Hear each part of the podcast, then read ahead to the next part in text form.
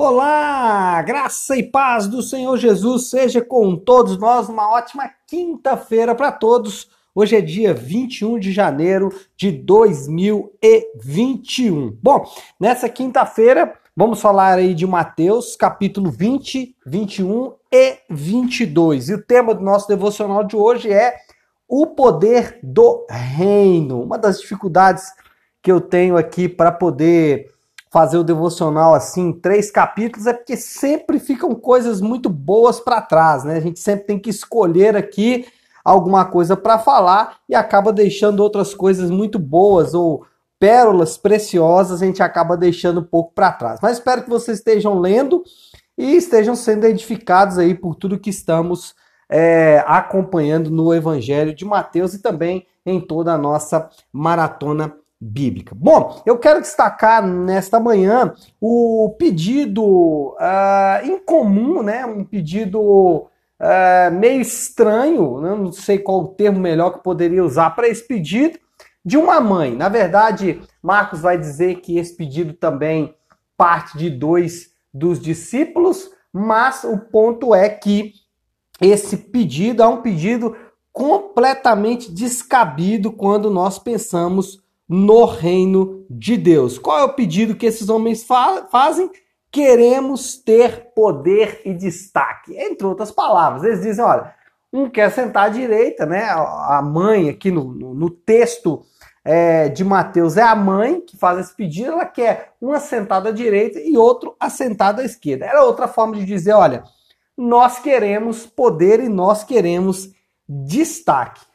De fato, é um pedido completamente descabido. A pergunta talvez que a gente pode fazer, será que nós também não fazemos alguns pedidos meio descabidos aí é, para Deus? Bom, é, o Senhor Jesus ele aproveita esse pedido, que como eu disse é um pedido completamente descabido, ele aproveita esse pedido é, para ensinar uma grande lição sobre o reino de Deus. Ele aproveita esse inóspito pedido, esse pedido fora do comum, para ensinar algumas lições importantes do reino de Deus. Quais são essas lições? Primeiro, no mundo, o poder e a influência é estabelecido por valores como dinheiro, poder, status ou fama. Ele mesmo diz, ele diz assim, versículo 25: vocês sabem que os governantes das nações os dominam e as pessoas importantes exercem poder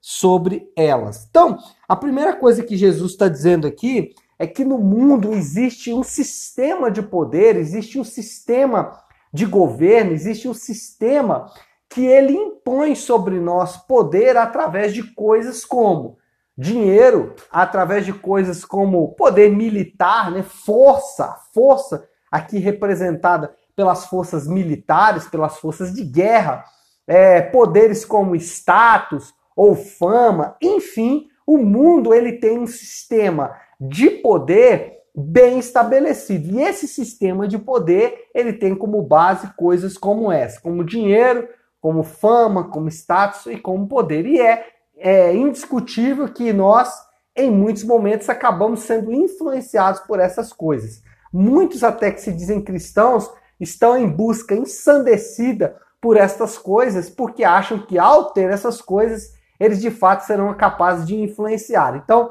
é muito comum é, você ver políticos é, cristãos que acham que vão exercer influência se eles forem mais poderosos, se eles alcançarem cargos de maior poder, ou até mesmo cristãos que acham que se ganharem determinado quantidade de dinheiro, ou se, se tiverem uma quantidade X de dinheiro, aí sim eles vão ser capazes de exercer influência, ou talvez pior, né? Alguns acham que ao liderar determinado ministério na igreja, é, ou se estão à frente da igreja, como um pastor, como um líder, ele vai exercer mais poder e mais influência porque está à frente, ele vai poder é, influenciar as pessoas porque está à frente de determinado ministério, enfim.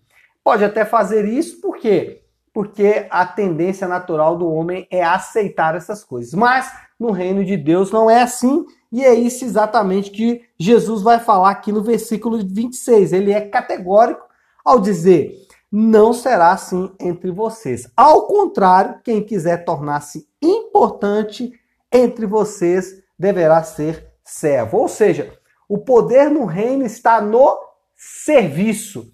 Pastor, exemplifique melhor o que seria isso. Quando um marido abre mão das suas vontades, dos seus desejos, quando um marido deixa para trás aquilo que é importante para si mesmo e faz o que é importante para sua esposa e para os seus filhos, e eu não estou dizendo de uma anulação completa.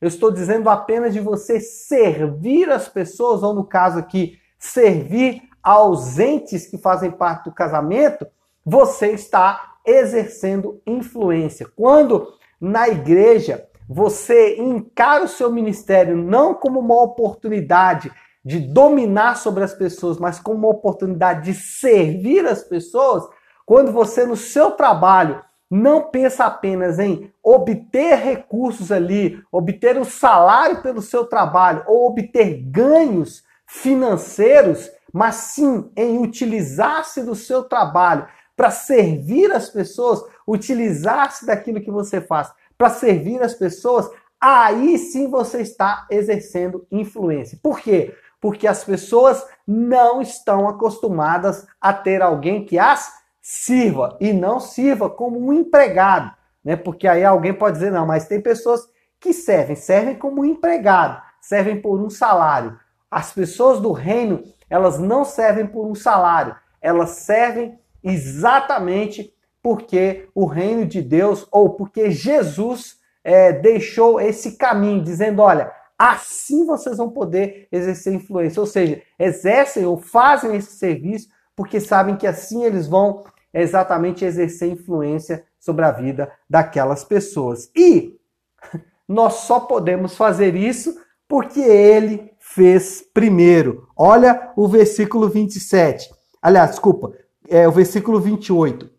Como, aí ele vai usar o exemplo, como o filho do homem que não veio para ser servido, mas para servir. Alguém pode dizer, pastor, mas é, isso é completamente descabido e não dá para ser feito. Dá para ser feito. Jesus disse que nós devemos fazer como ele fez. Então ele está primeiro dizendo que é possível, que é possível, e segundo ele está dizendo que o exemplo maior é ele. Ele fez dessa forma, e se ele fez dessa forma, nós também podemos fazer, tá bom? Então é isso, pessoal. Uma ótima quinta-feira a todos.